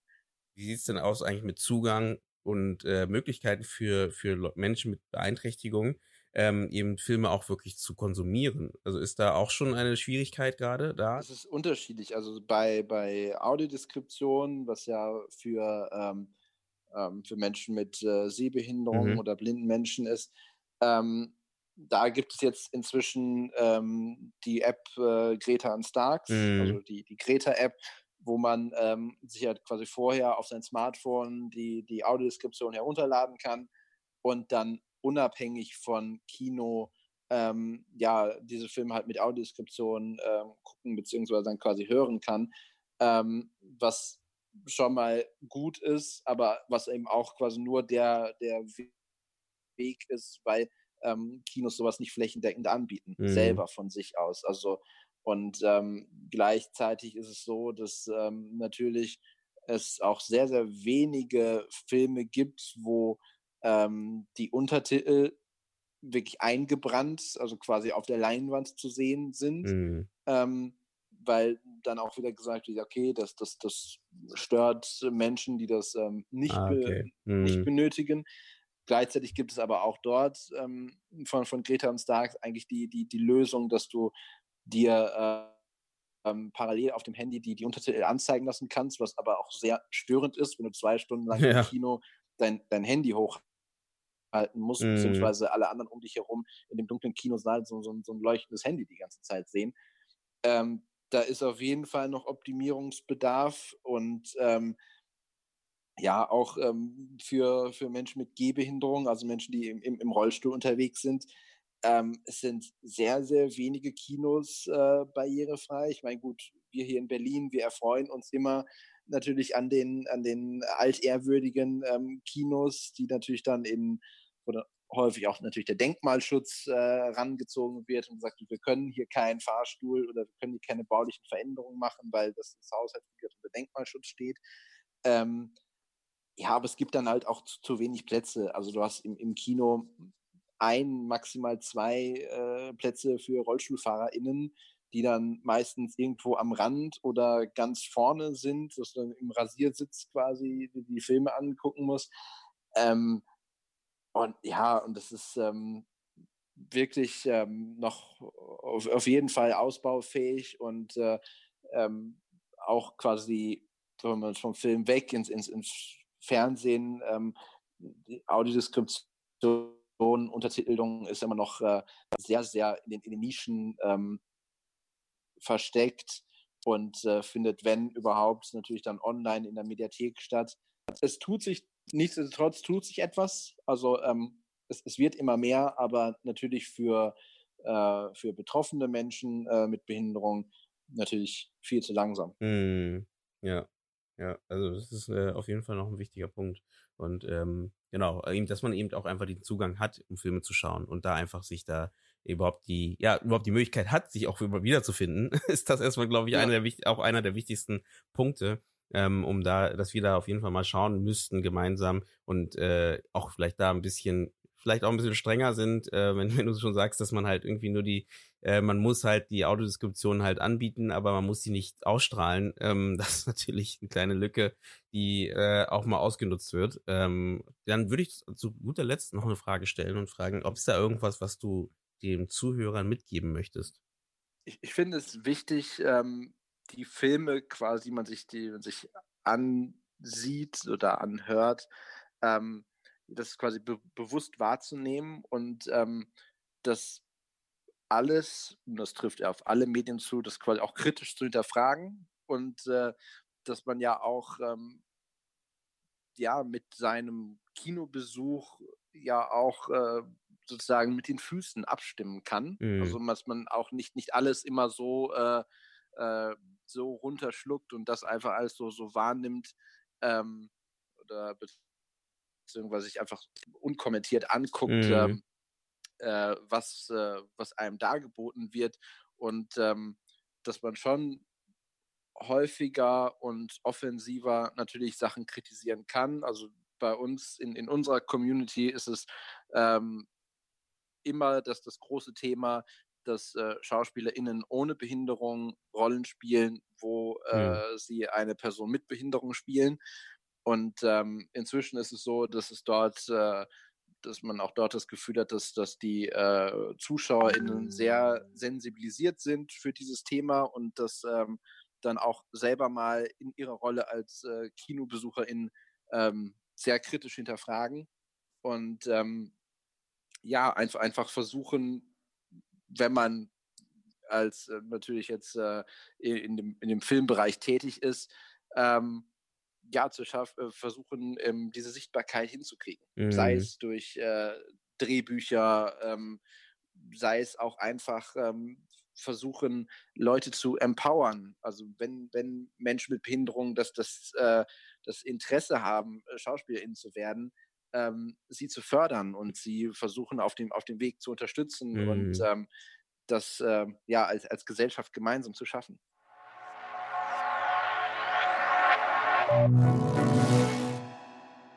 Ein weiteres Werkzeug für die Lösung des Problems wollen unsere nächsten Gesprächspartner mit einer groß angelegten Diversitätsstudie aus der Filmbranche mit hinzugeben. Mit der Unterstützung von Institutionen wie dem BVR, der Filmuniversität Babelsberg, Crew United, der Pro-Quote Film und vielen weiteren wollen sie die fehlende Diversität in der deutschsprachigen Filmszene faktisch belegbar machen, um so die Dringlichkeit einer Veränderung für die Branche und den Film sichtbar für alle wie der Politik und der Entscheider machen. Chrissy und Juan von Citizen for Europe reden in dem Gespräch über die vor kurzem gestartete Umfrage Vielfalt im Film, über die allgemeine Wichtigkeit von dem Medium Film für die Gesellschaft und wie belegbare Zahlen hilfreich sein können, um schneller bei den Gesprächen zu diesem Thema voranzukommen.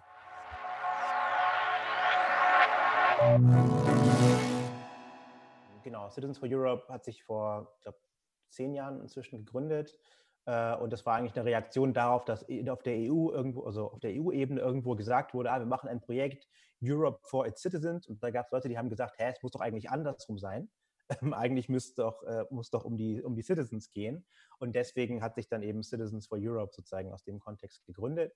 Ich selber ähm, bin seit knapp fünf Jahren dabei und ähm, bin dazu gestoßen, eben in einem Kontext, wo es darum ging, ähm, wie kann man in Deutschland Antidiskriminierungs- und Gleichstellungsdaten differenziert erheben.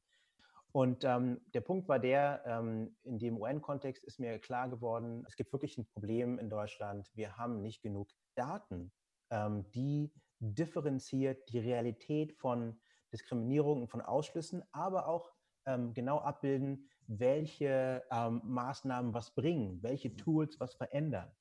Und ähm, das war eben das Ziel dann bei Citizens for Europe in dem Bereich Vielfalt entscheidet, ähm, genau so ein Tool zu entwickeln. Und das Tool haben wir jetzt, das haben wir in verschiedenen Kontexten auch schon benutzt, also angewendet, zum Beispiel unter Führungskräften der Berliner Verwaltung, ähm, in verschiedenen Berliner Kulturinstitutionen ähm, und äh, eben natürlich, weswegen wir hier sind, es läuft an ähm, Vielfalt im Film, wo es darum geht, dass wir Leute einladen ähm, aus der Filmwelt, dass wir Filmschaffende einladen, ähm, an dieser Online-Befragung teilzunehmen, damit wir dann besser verstehen, was ist los in der deutschen ähm, Filmlandschaft, wie sieht es da aus, was machen die Leute für Erfahrungen äh, in Bezug auf Diskriminierung, in Bezug auf Barrieren, die sie erleben und was uns da wichtig ist, dass wir da ganz verschiedene Dimensionen anschauen. Und es geht darum, herauszufinden, okay, was ähm, erleben Leute für Barrieren und Ausschlüsse, aber auch ganz wichtig, ähm, was denken Leute, was wichtig wäre, um in der deutschen Filmbranche was zu mhm. ändern. Denn es ist doch klar, äh, wir brauchen mehr Vielfalt vor und hinter der Kamera. Mhm. Ähm, ich denke persönlich, gerade im Zeitalter von Streaming wird das sehr, sehr deutlich ähm, mhm. weil wir mhm. sozusagen jetzt Zugriff haben auf eine unglaubliche Vielfalt äh, an ähm, Produktionen wirklich aus aller Welt. Ähm, und gleichzeitig ist es so, ähm, um ganz ehrlich zu sein, also wenn ich ähm, sozusagen aus dem Fenster gucke, ähm, hier in Berlin oder egal wo in Deutschland, ja, wenn ich unterwegs bin, dann sehe ich da eine andere Realität auf der Straße als das, was ich sehe, äh, wenn ich abends dann äh, sozusagen ähm, online mm. die öffentlichen streame. Äh, was ich noch ansprechen wollte, ist, dass es nicht nur um dieses Thema geht, sondern auch um die, das Thema sexuelle Belästigung. Das ist ein sehr großes Thema auch im Vielfalt im Film. Ähm, vor allem ähm, im, mit der Debatte von MeToo im Hintergrund. Ähm, wir haben sehr intensiv mit äh, Themis gearbeitet. Das ist die Vertrauensstelle für sexuelle Belästigung. Und wir haben einen Fragenkomplex entwickelt, damit wir ähm, Daten auch zu diesen Ereignissen ähm, bekommen können und wie diese die Arbeit der Filmschaffende beeinflussen könnte und äh, damit auch ähm, genau Maßnahmen zu entwickeln. Mm. Und gibt es schon Studien aus der, in der deutschsprachigen Filmszene, die äh, das Thema äh, behandeln? Oder weil, weil du meintest vorher, äh, Crazy, dass es halt noch zu wenig gibt, ne? dass man halt wirklich zeigen kann, dass man halt, äh, dass es wirklich fehlt an Diversität. Gibt es denn schon irgendwelche Ansätze, ähm, die gemacht wurden oder noch gar nicht? Also unseres Wissens gibt es keinen Ansatz, der das so umfassend betrachtet wie wir. Mhm. Ich weiß, es gibt sozusagen Studien, äh, wo es eher um den Inhalt geht, also zum Beispiel um Frauenrollen in deutschen Fernsehproduktionen. Und das ähm, sind auch äh, leider sehr, sehr schockierende Ergebnisse, wo man also feststellt, die allermeisten Frauenrollen äh, sind sozusagen ähm, ja keine eigenständigen Rollen, sondern die sind irgendwie Anhängsel von irgendwelchen Männern. Äh, also mhm. da gibt es Studien, die aufzeigen, dass es ein Problem gibt, aber wir denken, man muss das Ganze ausweiten und wir äh, gucken uns ja nicht den Inhalt jetzt an, sondern wir fragen die Menschen, die ähm, äh, sozusagen im, im Film arbeiten. Ja? Äh, die im Filmsektor vor und hinter der Kamera arbeiten, weil wir glauben, ähm, all diese Sachen kommen ja zusammen. Das, was wir sozusagen sehen oder nicht sehen, ist ja das Ergebnis ähm, von äh, all den Leuten, ähm, ja, die im Filmbereich Entscheidungen mhm. treffen, die so ein Produkt kreieren. Und deswegen ist es wichtig, ähm, dass wir da hinkommen, zu verstehen, wie kommt es, dass es weder vor noch hinter der Kamera so vielfältig ist, wie es gerade in Deutschland äh, aktuell sein könnte. Und mhm. das ist also unser Ansatz. Und da glauben wir, dass es da leider noch nichts gibt, was das gerade auch in der Zusammenschau von diesen verschiedenen äh, Aspekten mhm. beleuchten mhm. kann.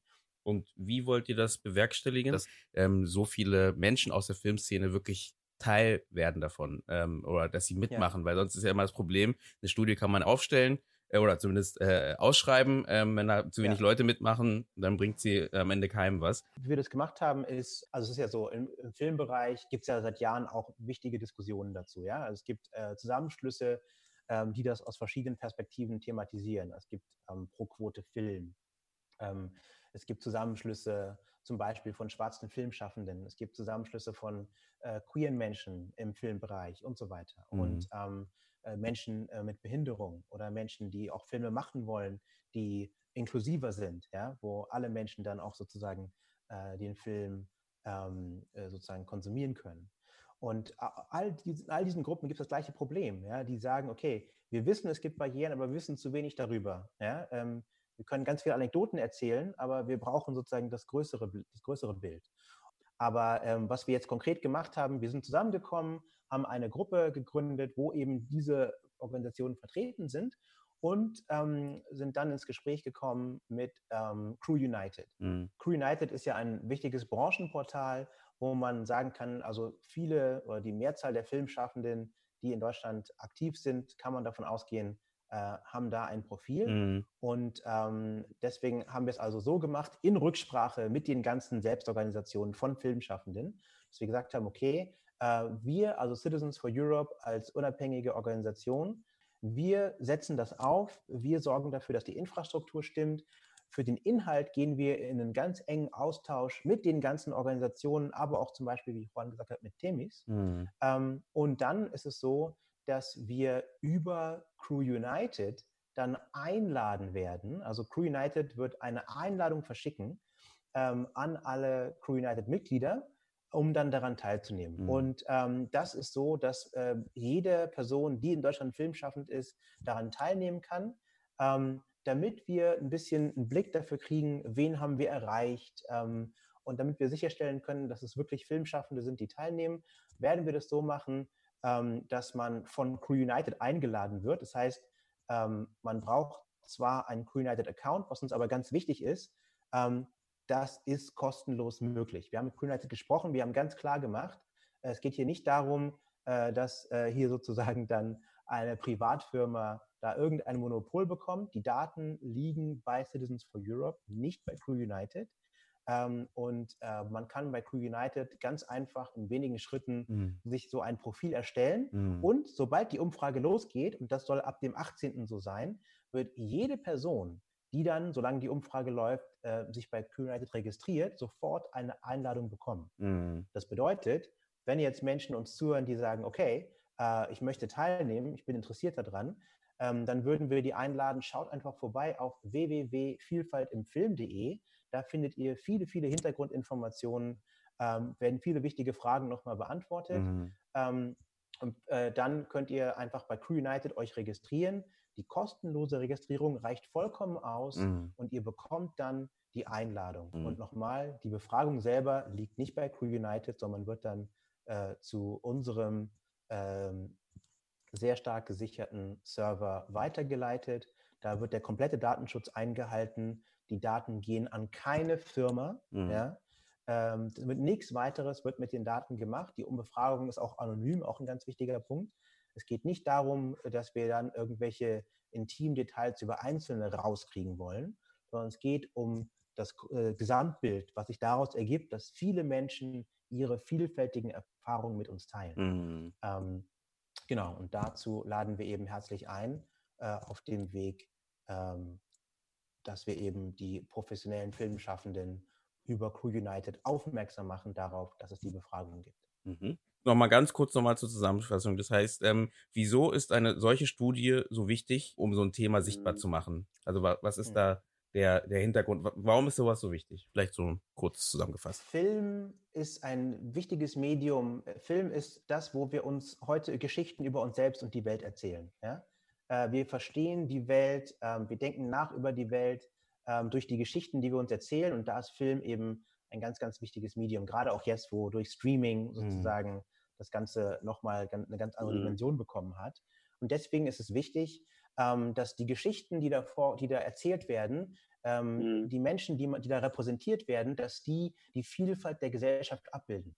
Ja? Mhm. Ähm, mhm. Und gerade jetzt das auch im Kontext der aktuellen Debatten, äh, sowohl die Proteste, wo es um Rassismus geht, als auch die Corona-Krise zeigen doch, es gibt in Deutschland nach wie vor ähm, Ausschlüsse, Barrieren, nicht alle sind überall dabei, wo sie dabei sein müssten. Und deswegen ist es so wichtig, dass wir Leute einladen, die deutsche Gesellschaft, deutschsprachige Gesellschaften auch in Österreich und der Schweiz neu zu imaginieren. Und dass diese Imagination losgehen muss mit der Vielfalt, die es bereits gibt in der Gesellschaft, die sich aber auf dem Bildschirm noch nicht mhm. widerspiegelt. Ist aber auch eine Gerechtigkeitsfrage. Denn wir alle, gerade wenn es um die Öffentlichen geht, wir finanzieren die, die Sache ja. Und deswegen ist es wichtig, dass alle Menschen, die das finanzieren, da auch dabei sind.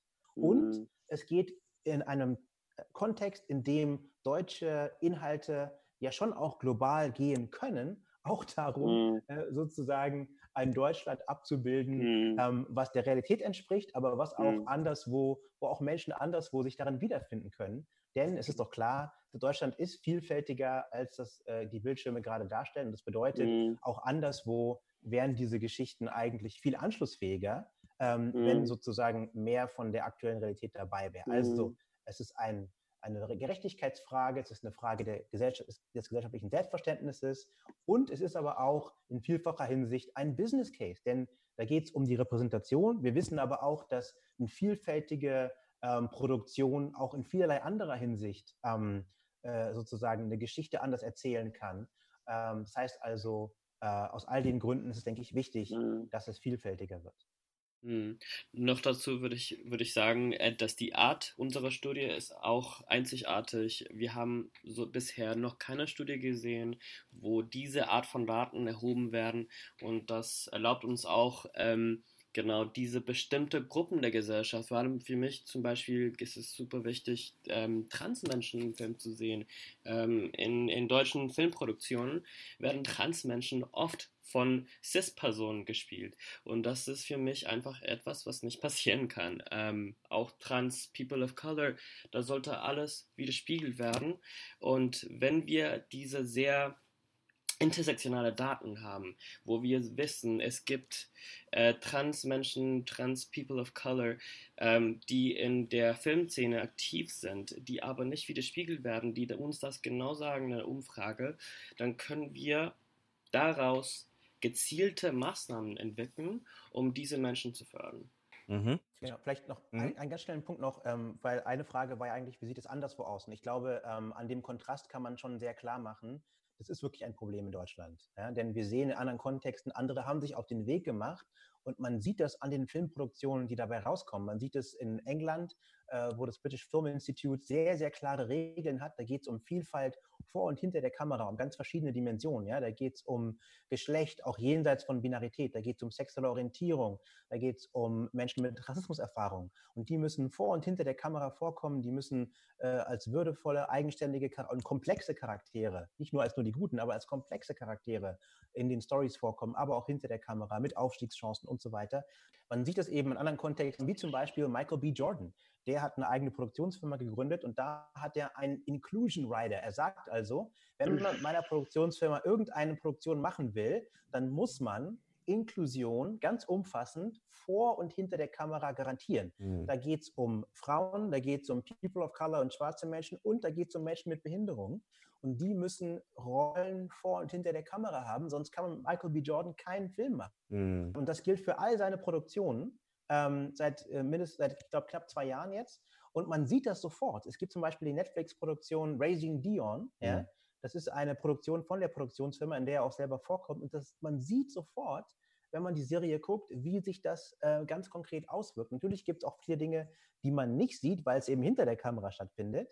Ja, aber ich will sagen, ähm, man kann sehen, was für eine durchschlagende Wirkung das hat auf die Stories und natürlich ja. auf die Karrieren, die hinter der Kamera dadurch möglich werden. Mm. Warner, Warner, Media hat jetzt auch mit Michael B. Jordan äh, einen solchen Inclusion Rider für Warner-Produktionen entwickelt. Also da sieht man, das greift aus und da kommen wir jetzt zu einem Punkt, der die deutsche Filmwirtschaft nochmal ganz besonders betrifft. Denn diese Inclusion Riders sind bindende Vertragsbestandteile. Das heißt, wenn man in Deutschland einen Film mit Michael B. Jordan oder demnächst mit Warner machen will, dann muss man von deutscher Seite aus auch ähm, in der Lage sein, diese ganzen Vielfaltsdimensionen abzubilden. Mhm. Das heißt also, ähm, wir brauchen tatsächlich diese Daten, um auch überhaupt noch in internationalen Koproduktionen, die nämlich sich jetzt auf diesen Weg machen der Inklusion, überhaupt mitmachen zu können. Deutschland als Filmstandort muss jetzt sehr schnell ähm, vorankommen um diese Sache natürlich für uns alle auch in Deutschland zu beheben, aber auch, wie gesagt, um überhaupt solchen ähm, internationalen Produktionen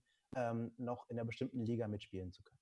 Ähm, dann würde ich noch, äh, habt ihr noch einen Appell an die Zuhörer, die, die das, was ihr noch ähm, loswerden wollt? Ähm, ja, bitte schaut einfach vorbei auf der Website www.vielfalt-im-film.de. Ähm, schaut euch das an. wir laden alle Filmschaffenden, die gerade zuhören, ein, ähm, mitzumachen. Ähm, wir denken, dass das der Beginn ist ja, eines langen Weges, den wir aber gemeinsam und konstruktiv beschreiten können und wo auf jeden Fall klar ist, da kommen bessere Geschichten dabei raus, ähm, da kommen interessantere Stories dabei raus, da kommen ähm, bessere und sichere Karrieremöglichkeiten auch hinter der Kamera dabei raus, da kommen bessere Arbeitsbedingungen dabei raus. Ähm, da kommen, kommt mehr Sicherheit am Set dabei raus. Also es geht da um ganz viele Dinge, die auf ganz vielen Ebenen ähm, das Filmschaffen in Deutschland äh, in eine positive Richtung bringen können. Deswegen laden wir alle ein, ähm, sich daran zu beteiligen.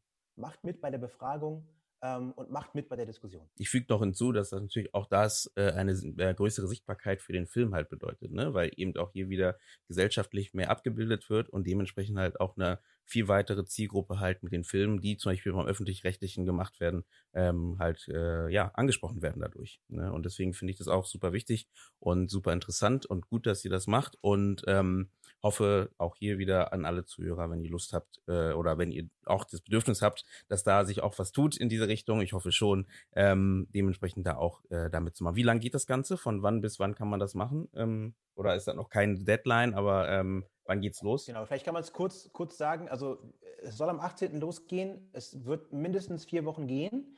Aber ja. wer Interesse hat äh, und sich einfach entweder jetzt registriert oder dann äh, nach dem 18 der wird auf jeden Fall genug Zeit haben, um das auszufüllen. Aber wichtig ist eben, dass wir von vielen hören, also macht mit und sagt es weiter.